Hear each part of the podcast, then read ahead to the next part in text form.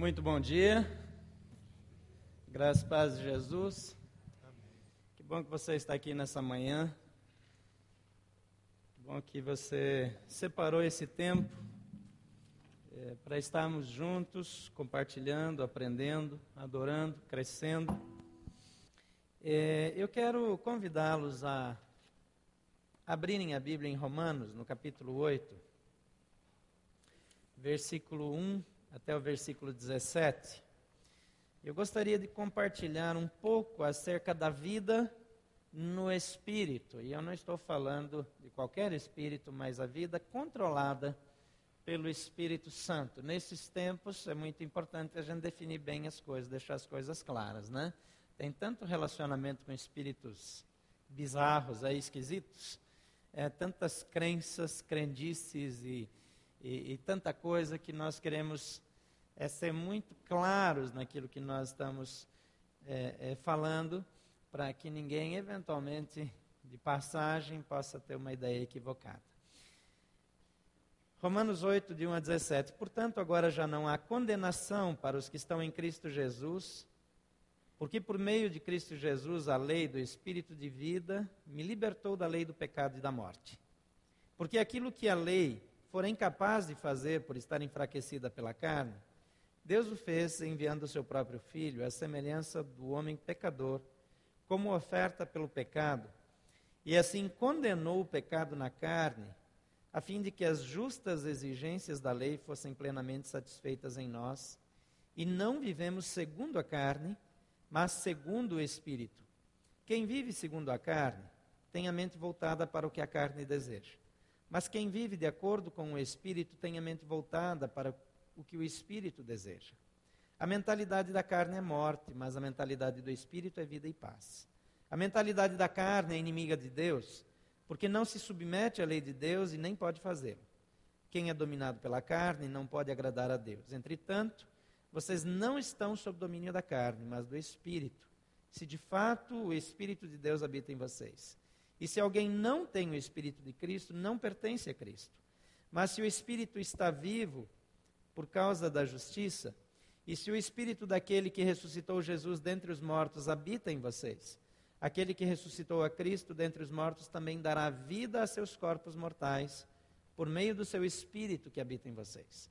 Portanto, irmãos, estamos em dívida não para com a carne, para vivermos sujeitos a ela, Pois se vocês viverem de acordo com a carne, morrerão. Mas se pelo Espírito fizerem morrer os atos do corpo, viverão. Porque todos os que são guiados pelo Espírito de Deus são filhos de Deus. Pois vocês não receberam um espírito que os escravize para novamente temerem, mas receberam um espírito que os adota como filhos, por meio do qual chamamos, clamamos Abba Pai. O próprio Espírito testemunha ao nosso espírito de que somos filhos de Deus. Se somos filhos, então somos herdeiros. Herdeiros de Deus e co-herdeiros com Cristo, se de fato participamos dos seus sofrimentos, para que também participemos da sua glória. Vamos orar mais uma vez. Pai querido, nós estamos diante da tua palavra. E ela diz a seu próprio respeito que ela é vida. E nós cremos no Senhor. Nós cremos que a tua palavra é espírito e vida. E nós a recebemos de corações abertos, porque queremos compreender aquilo que o Senhor quer nos falar nessa manhã. Então, daquilo que nós lemos, faz calar em nossos corações aquilo que o Senhor quer tratar individualmente com cada um de nós. Nós oramos em nome de Jesus. Amém.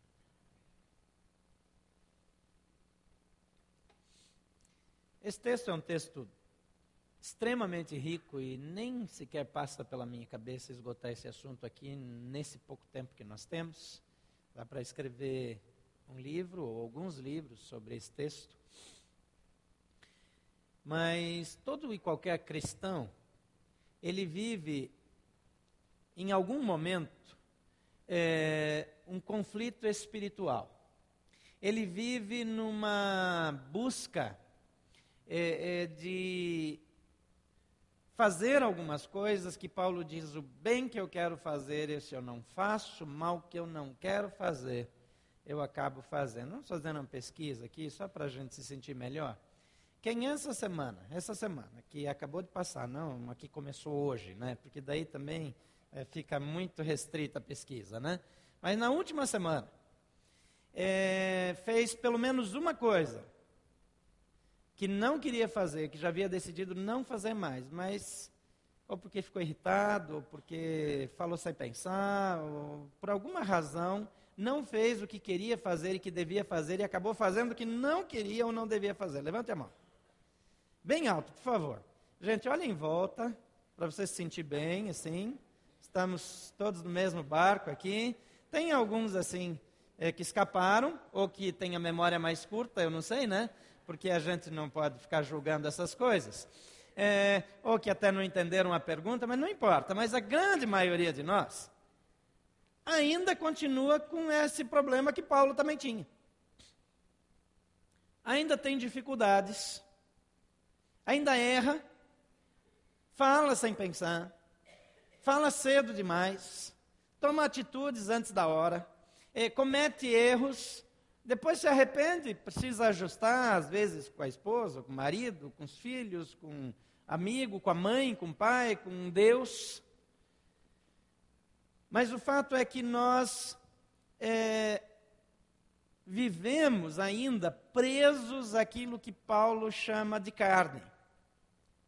Não é que ele está falando da nossa carne literal, mas dos nossos impulsos, dos nossos sentimentos, da, do nosso descontrole, das nossas é, ah, intuições e impulsos carnais, vamos chamar assim. A palavra grega usada aqui para espírito é pneuma, é, que é traduzida como espírito, não é como ruach, que é traduzido como vento, também muitas vezes se referindo ao espírito. Mas é, essa palavra ela é usada 20 vezes nos versículos 1 a 27. Só nesse trecho. Enquanto que nos capítulos é, 1 a 7, ela é encontrada apenas quatro vezes. É, Paulo, ele parece indicar que o homem ele tem um meio ambiente físico e um meio ambiente é, espiritual. É como se nós orbitássemos entre duas instâncias. É verdade que ah, o processo na vida de um discípulo de Jesus é anular a linha demarcatória entre o espiritual e o secular. Agora, em nós, em nós como seres humanos, nós temos um ambiente de luta. Nós temos um ambiente de conflito entre aquilo que nós deveríamos fazer, aquilo que nós desejávamos ter feito, ou aquilo que nós ainda desejamos fazer, e aquilo que nós efetivamente fazemos. Muitas vezes, nós tomamos decisões espirituais, mas muitas vezes não as tomamos. Quando nós escolhemos viver pelo Espírito, como o texto aqui nos ensina, é, nós temos algumas oportunidades. Eu gostaria de compartilhar de alguns benefícios de permitir que a vida seja controlada pelo Espírito. Naturalmente, que vale a pena nós gastarmos atenção é de como nós podemos ter a vida controlada pelo Espírito. Aqui diz, o texto começa dizendo que não há condenação para aqueles que estão em Cristo, para aqueles que já vivem no Espírito. Agora, eu quero só fundamentar uma crença que eu creio ser bíblica neotestamentária que eu já tenho repetido aqui, você já tem ouvido aqui, que quem tem Jesus não tem falta de nada. Eu não estou dizendo que quem tem Jesus é, nunca passa dificuldades na vida. Porque se não falta nada, também não vão faltar dificuldades. Ué, não vão faltar oportunidades de crescimento. Quando o salmista diz: O Senhor é o meu pastor e nada me faltará, não faltará nem dor, nem decepção, nem crise, nada. Porque quando a gente pensa em nada me faltará, a gente só pensa nas coisas que a gente não quer que faltem. Não vai faltar nada. Nenhum tipo de oportunidade. Mas quando eu digo que quem tem Jesus não tem falta de nada, o pensamento não é tanto no sentido das coisas ou das oportunidades, mas que alguém que recebeu Jesus com Jesus recebeu tudo o que ele precisa para viver de forma adequada.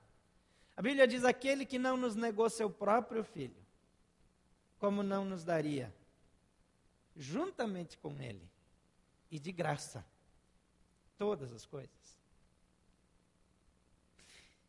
Então, se eu recebo a Jesus Cristo, então eu recebo em mim a presença do Espírito de Deus, o que não significa que ele tem liberdade para agir na minha vida. Porque eu ainda tenho controle das minhas ações, das minhas emoções. Mas o que eu preciso para viver dessa forma já está em mim, porque eu já recebi através de Jesus Cristo. Eu não preciso ir buscar algo que me falte para me completar, para que a partir de eu encontrar aquilo que estava faltando, eu passe a ter uma vida abundante em Deus. O que eu preciso para essa vida de Deus, eu recebi em Jesus Cristo. Você crê nisso? Mais ou menos, eu vou perguntar só para encorajar, não precisa dizer amém se não crê, não, porque se não crê, mas eu quero saber, você crê nisso? Ok. Então eu vou continuar.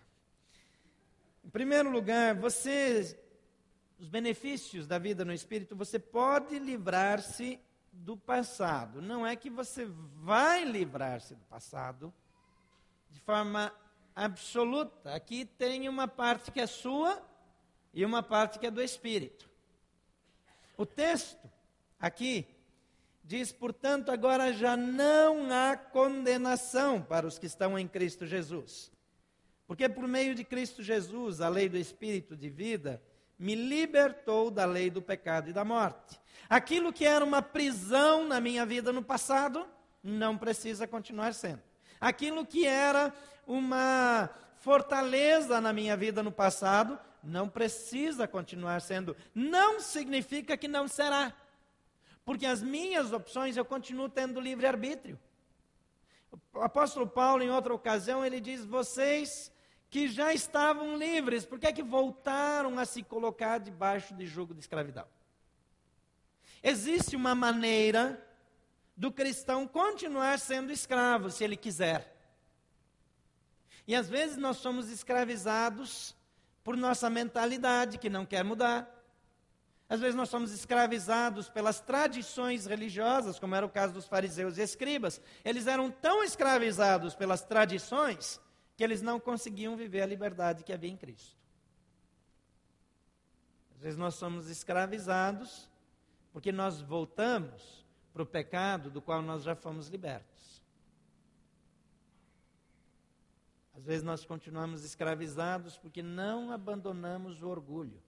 O orgulho é talvez a raiz, talvez é, o pecado é, de raiz, que traz de volta tudo que é ruim, que já foi embora da nossa vida.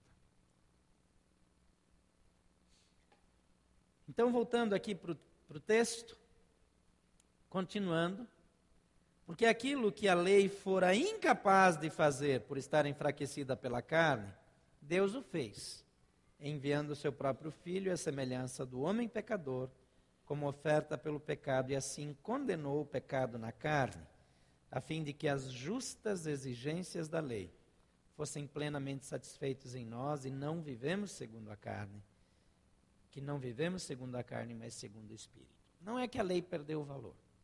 Não é que a lei foi passada uma borracha na lei e ela agora não, não serve mais para nada. Ela continua valendo. A diferença é que Jesus cumpriu a lei. E quando eu me conecto com Jesus, a minha dívida em relação à lei já foi paga. Eu não estou mais preso. Eu não estou mais preso àquilo. A lei me trazia condenação, porque eu não era capaz de cumprir a lei. Mas Jesus a cumpriu por mim. Agora, nesse aspecto, eu preciso entender que quando eu penso que eu posso ser livre do passado, eu estou livre, em primeiro lugar, da condenação. O primeiro versículo diz isso. Não há mais condenação. Agora, na nossa mente, quantas vezes ainda tem condenação? Quantas vezes, quantas pessoas vivem escravizadas por causa dos erros que cometeram no passado? É interessante que tem basicamente dois tipos. Tem aqueles que fazem um negócio horroroso. Fizeram hoje de manhã. E dez minutos depois eles acham que não fizeram nada demais. Você já viu gente assim? Ele age como se nada tivesse acontecido. Eu não sei como é que isso é lá, como é que isso se processa lá no interior dele. Provavelmente não é assim com essa desfaçatez, né? Mas externamente, pelo menos, é assim.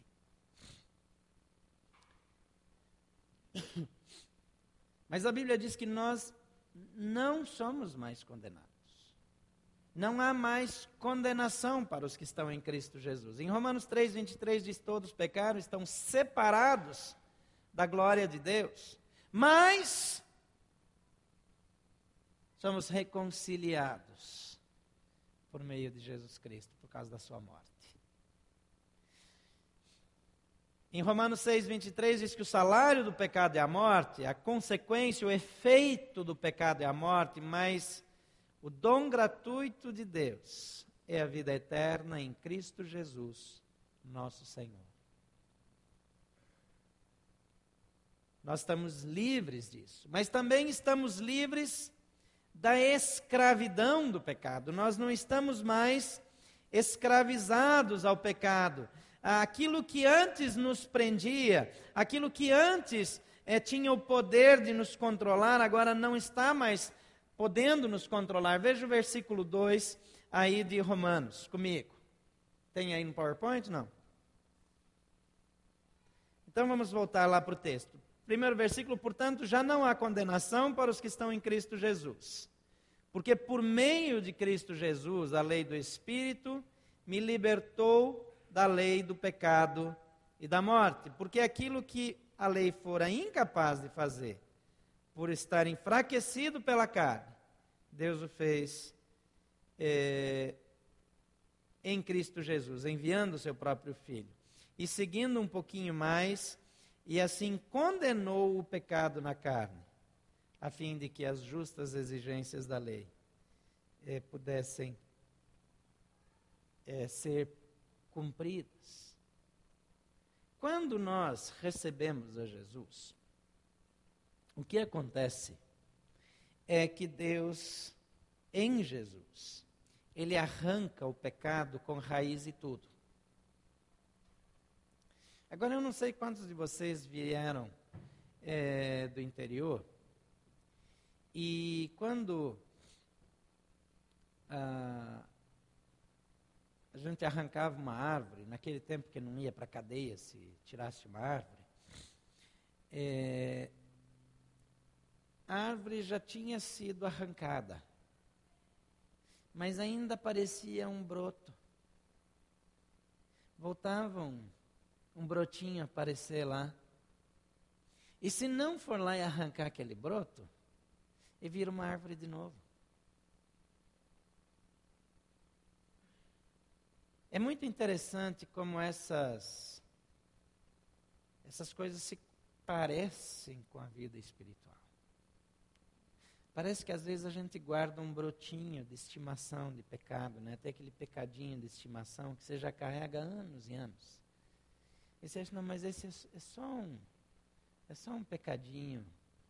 É, é, não é um pecado tão feio. Se você deixar ele crescer, você vai ver só.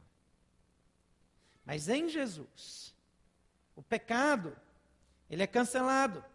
O pecado é apagado. O pecado não pode mais me escravizar. Eu tenho a opção de pecar ou não. Você vai encontrar um cristão verdadeiro pecando. A diferença é que todo o corpo, a alma, o espírito dele clamam para sair daquela situação de pecado. Deixa eu dizer uma coisa para você. um cristão nascido de novo, ele pode adulterar, ele pode até matar, ele pode mentir, roubar, fazer qualquer coisa. Mas não vai ter um cristão nascido de novo vivendo em adultério, por exemplo, que não está atormentado por estar naquela situação. Tem gente que cai na balela do diabo de achar que isso vai resolver alguma coisa na sua vida. Que um caso extraconjugal vai suprir as carências que ele tem por causa da, da dureza do coração da esposa e todas aquelas coisas que ele vê que ele considera erradas na vida da esposa. vai se sentir cada dia mais miserável, mais afetado. Todas as pessoas que já passaram por situações assim entendem muito bem o que eu falo que não conheço uma pessoa que viveu isso sem viver um drama interior. Sem estar em num processo de ruína interior. Porque o tempo todo o Espírito de Deus que habita nele está trazendo à tona que ele está ferindo a Deus que habita nele, ferindo-se a si mesmo e ferindo ao próximo que ele deveria amar. Também você é livre para relacionar-se com Deus. 2 Coríntios, capítulo 5, 18 e 19 diz: Tudo isso provém de Deus, que nos reconciliou consigo mesmo por meio de Cristo e nos deu o ministério da reconciliação. Ou seja, que Deus em Cristo estava reconciliando consigo o mundo, não levando em conta os pecados dos homens, e nos confiou a mensagem da reconciliação. Tudo, porém, vem de Deus nós não poderíamos ter comunhão com Deus Santo. Não fosse a transformação que aconteceu na nossa vida pelo Espírito. Mas é interessante que agora, que nós temos esse acesso a Deus, o povo de Deus tem preguiça de se relacionar com Deus. É ou não é verdade? Quanto tempo do seu dia, e eu não falo nem do dia inteiro, das suas horas livres, você passa no relacionamento com Deus? Consciente. Quanto tempo diário você tem para a sua oração pessoal, para a sua devoção, para a leitura bíblica? Quanto tempo faz que você não tem um grande prazer na presença de Deus? Quando foi que você discerniu a presença de Deus lá no seu quarto, sozinho com Deus?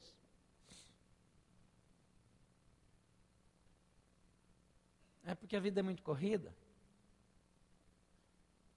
Quantas horas você trabalha por dia? Faz a conta aí. Soma aí quanto tempo você precisa para dormir. Você precisa de oito horas? Tem gente que precisa de doze, né? Eu não sei como é que tem gente que dorme tanto. Foi Napoleão que disse que os homens dormem duas horas, as mulheres quatro e os imbecis oito. Eu acho que eu estou nessa última categoria. Mas é interessante que a gente tem tempo para dormir, a gente tem tempo para lazer, a gente tem tempo para televisão, porque tem gente que é escravizada na televisão, impressionante. Já era para ter passado esse, esse negócio de assistir TV, porque quando surgiu a televisão era uma novidade, né? É, a gente ia para passar na casa do vizinho que tinha televisão e espiar pela janela. porque era só dois ou três que tinham TV. Eu lembro quando colocavam aquele vidro, a TV era só preto e branco, então eles colocavam um vidro na frente assim, para dar uma cor. Quem é desse tempo aí? Sou só eu aqui? Ah, que bom. Tem mais gente aqui. Do tempo que a turma botava bombril na antena de TV para melhorar a imagem.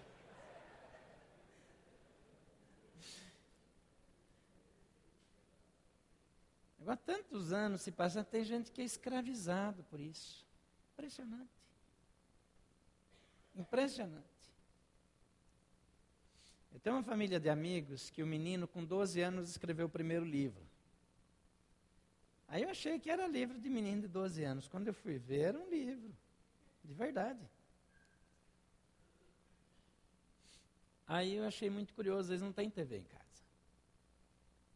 Eles não usam TV. Não é que eu penso que quem assiste TV vai para o inferno, não, sabe? Eu sei que tem uma turma aí que pensa um pouco, é um pouco mais radical.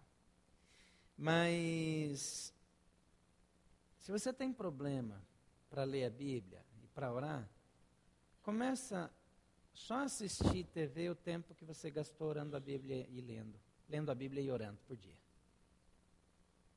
Porque tem gente que não consegue ler a Bíblia e orar, mas consegue ficar meia hora, 40 minutos, uma hora, duas horas. Ele está cansado, mas se o filme está bom, ele vai dormir de madrugada. Experimenta uma semana da sua vida, só vai assistir o tempo de TV que você gastou lendo a Bíblia e orando. Para alguns não funciona, nunca liga a TV, você tem que usar outra coisa, tá? Com que é que você gasta tempo? Você gosta de jogar tênis, de jogar rugby, de jogar futebol, de correr? Começa a gastar o mesmo tempo com Deus. Aquilo que é lazer, aquilo que é opcional. Nós somos livres para nos relacionar com Deus. Mas nós perdemos a oportunidade de ter experiências sobrenaturais fantásticas com Deus. Porque nós não gastamos tempo com Ele. Quanta gente não foi curada porque não gasta tempo com Deus? Quanta gente não tem o seu casamento transformado, não resgata os seus filhos, não muda a história porque não gasta tempo na presença de Deus? Deus está ávido para ajudar. A Bíblia diz que Ele nos abençoou com toda a sorte de bênçãos espirituais nas regiões celestiais. Mas tem a vez de muita gente que continua nas regiões celestiais para sempre. E nunca vem para o mundo visível. É seu, mas não usa. Em segundo lugar, você pode comprovar o seu estado espiritual pelo Espírito. De 5 a 9, o texto diz: Quem vive segundo a carne tem a mente voltada para o que a carne deseja, mas quem vive de acordo com o Espírito tem a mente voltada para o que o Espírito deseja. Veja bem, se eu sou controlado pela carne, a minha inclinação é para as coisas da carne. Mas quando eu sou cheio do Espírito, a minha inclinação é para aquelas coisas que o Espírito deseja. A mentalidade da carne é morte, mas a mentalidade do Espírito é vida e paz. A mentalidade da carne é inimiga de Deus, porque não se submete à lei de Deus nem pode fazer.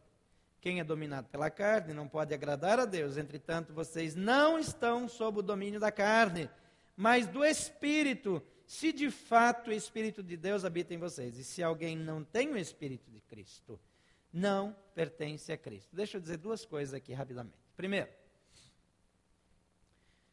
se você luta sempre com os mesmos pecados, se você é tremendamente atraído para o pecado o tempo todo, e isso nunca muda, e você não tem nenhuma atração para as coisas do Espírito, nunca. Presta atenção, desconfie do seu novo nascimento. Desconfie do seu novo nascimento e faça uma avaliação sincera. Porque tem gente que acha que conversão é um negócio que acontece por osmose. Que você chega no ambiente e vai sendo assim envolvido. Não, você precisa nascer de novo. Você precisa morrer para cá e nascer para o Espírito. Porque nós continuamos lutando com algumas coisas, sempre a mesma tendência. E nunca muda. Tem alguma coisa errada aí. Não é que alguém que nasceu de novo não tem tentações, mas ele vai crescendo e vai sendo transformado, como Paulo diz, de glória em glória. Ele vai vencendo etapas na sua caminhada. Se você olha para a sua vida, você vê um processo de crescimento. Agora, se você olha de volta e não vê nada, está sempre tudo igual, presta atenção.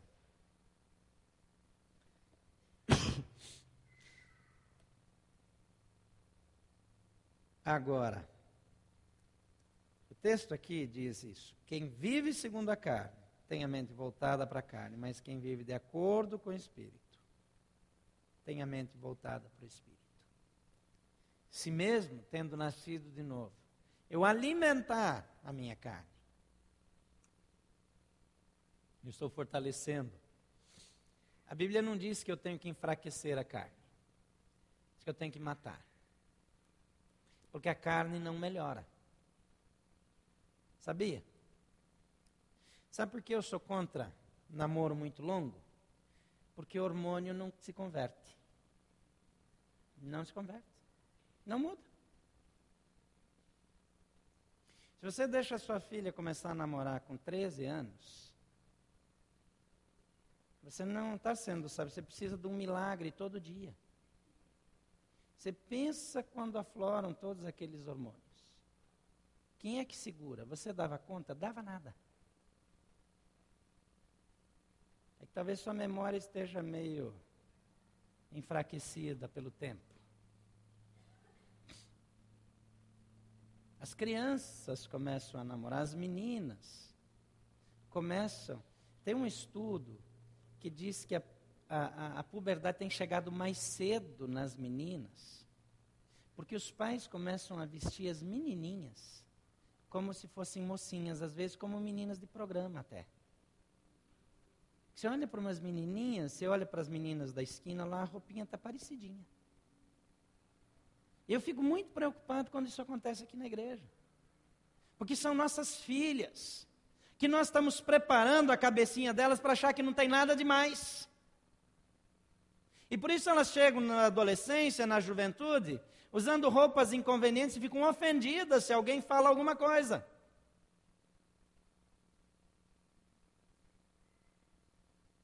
E cai em pecado, e a sua vida é prejudicada, porque faltou sabedoria às vezes nos pais. Porque as coisas estão fora do tempo, inconvenientes. Porque agora nós somos modernos. Não, nós não somos mais nem pós-modernos, né? porque até o pós-moderno já está para trás, né? Então agora nós queremos parecer adaptados. Paulo diz: não tomem a forma desse mundo, mas transformai-vos pela renovação da vossa mente. A mente está se adaptando aos valores do mundo, aos valores de roupa, de relacionamento, de fazer programa, porque afinal tem que fazer test drive antes de casar, né? Então nós precisamos cuidar do que é que nós estamos alimentando. Porque aí nós criamos uma consciência cauterizada em nós mesmos ou nos nossos filhos. E aí já não ouvimos mais o Espírito, mesmo tendo tido uma experiência de novo nascimento. A inclinação mental revela sua situação espiritual, versículos 5 a 8. Muito cuidado com os extremos. Mas veja aqui: quem vive segundo a carne tem a mente voltada para aquilo que a carne deseja. Mas quem vive de acordo com o espírito tem a mente voltada para aquilo que o espírito deseja. Então, olha aqui para mim. O que é que a sua mente procura? Quando não tem ninguém, você está com controle remoto. Onde é que você para? Quando não tem mais ninguém em casa. Quando você está sozinho navegando pela internet. Quais são sites que você tem a tentação de visitar? Eu não estou nem dizendo que visita ou que fica neles. Que às vezes o mouse ele ganha vida própria, né? Você já percebeu que às vezes o mouse ele E também tem aquela coisa espiritual, né? eu preciso ver o que, que os meus filhos estão vendo aí para poder ajudar os outros. Você não precisa se prostituir para ajudar quem se prostitui.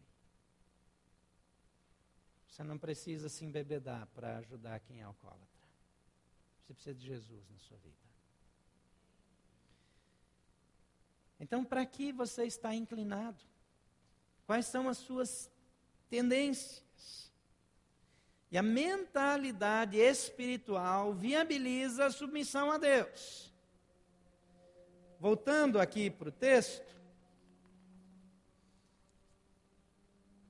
A mentalidade da carne é morte, mas a mentalidade do espírito é vida. E a mentalidade da carne é inimiga de Deus. Eu não consigo andar com Deus se eu busco argumentos, se eu racionalizo, se eu fico cheio de argumentação para justificar o meu pecado. A racionalização é um perigo na minha vida espiritual. Aprenda a confiar em Deus, a depender de Deus. E, se necessário, confessar, pedir perdão e mudar. Cristo Jesus é a vitória sobre o pecado.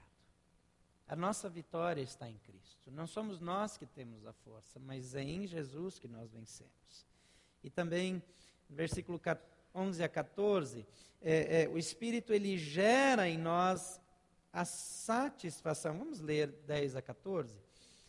É, mas se Cristo está em vocês, o corpo está morto por causa do pecado, mas o Espírito está vivo por causa da justiça.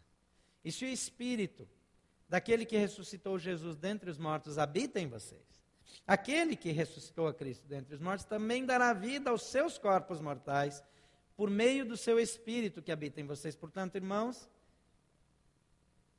estamos em dívida não para com a carne, para vivermos sujeitos a ela. Pois se vocês viverem de acordo com a carne, morrerão mas se pelo Espírito fizerem morrer os atos do corpo, viverão. Porque todos os que são guiados pelo Espírito de Deus são filhos de Deus.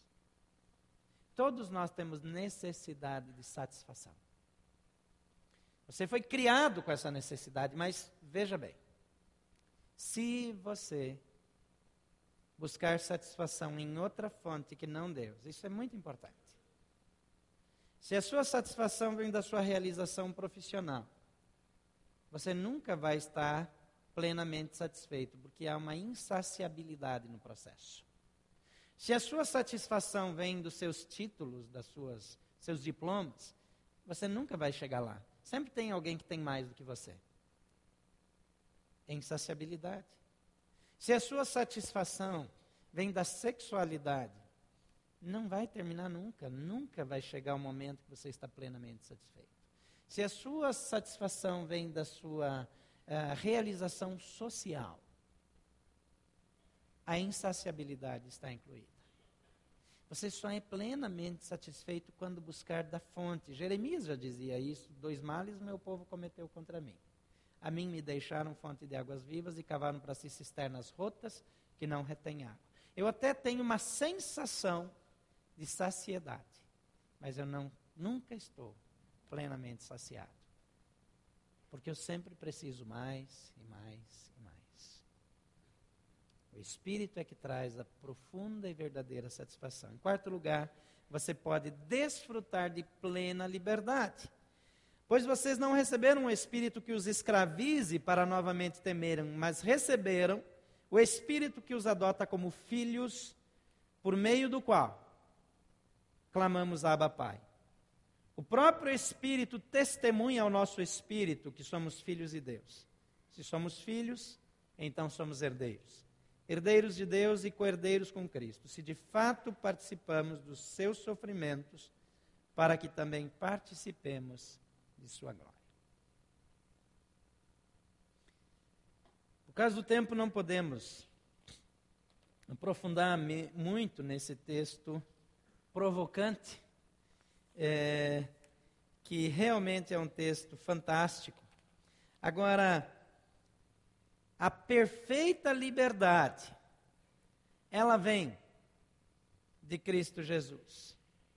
A perfeita liberdade, ela não vem de outra fonte a não ser de Jesus Cristo, porque Ele é a nossa fonte, Ele é o nosso Senhor. Nós não fomos criados para andarmos escravizados, mas nós somos criados para viver livres, para sermos felizes, para andarmos em novidade de vida. Vamos só para vocês preencherem, pode passar os próximos slides, eu gostaria é, de terminar, pode colocar aqui, por favor, depois do ponto 4. Não está aí?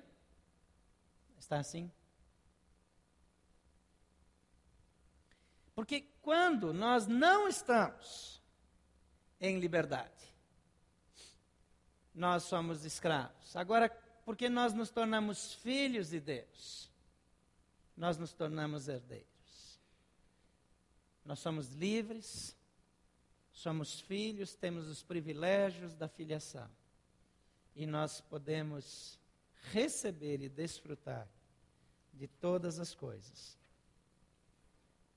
Quanta coisa nós temos perdido, deixado de usufruir, porque não percebemos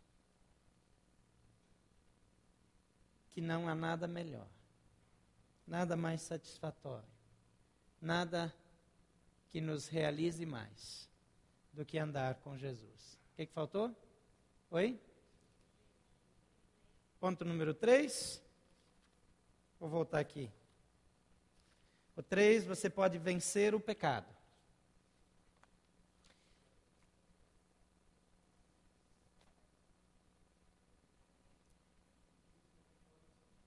Cristo é vitória sobre o pecado e Cristo gera satisfação. Ok? Eu não sei como você tem vivido, nem como você tem se comportado, como você tem usado da sua liberdade cristã. Mas uma coisa eu posso dizer com certeza e não vai ficar ninguém de fora. Deus tem mais para a sua vida. Você crê nisso? Deus tem mais para você. Nós precisamos estar mais perto mais conectados. Igreja é um ambiente que precisa ser espiritual. As nossas preocupações precisam ser espirituais. Gente, nós assim achamos que Deus precisa de advogado, que Deus precisa de nós para que as coisas não desandem. Deixa eu dizer uma coisa que tranquilize o seu coração: Deus é dono desse negócio aqui. Jesus Cristo cuida dessa igreja. Nenhum de nós é maior do que Jesus. Se a gente atrapalhar o processo dele, ele nos remove daqui para qualquer outro lugar, até para o outro lado. Porque isso aqui é dele. Eu não vou perder nenhuma noite de sono. Porque eu estou preocupado em como as coisas vão andar. Porque eu só estou aqui por causa de Jesus Cristo. E você também. Foi Ele que nos colocou nesse lugar. É dele que vêm os recursos que nós precisamos. É dele que vêm os desafios. É por causa dele que nós vivemos. Então relaxa. Ele quer é que você concentre em ter um relacionamento sem reservas com ele. Não tem nada que eu possa fazer de melhor pelo reino de Deus do que eu ter um relacionamento íntimo e profundo com Deus. Isso vai fluir da minha vida para envolver outras pessoas. Por favor, feche seus olhos. Talvez nesse momento você precisa reconhecer que, devido às suas inclinações, talvez você reconheça que precisa fazer um ajuste com Deus.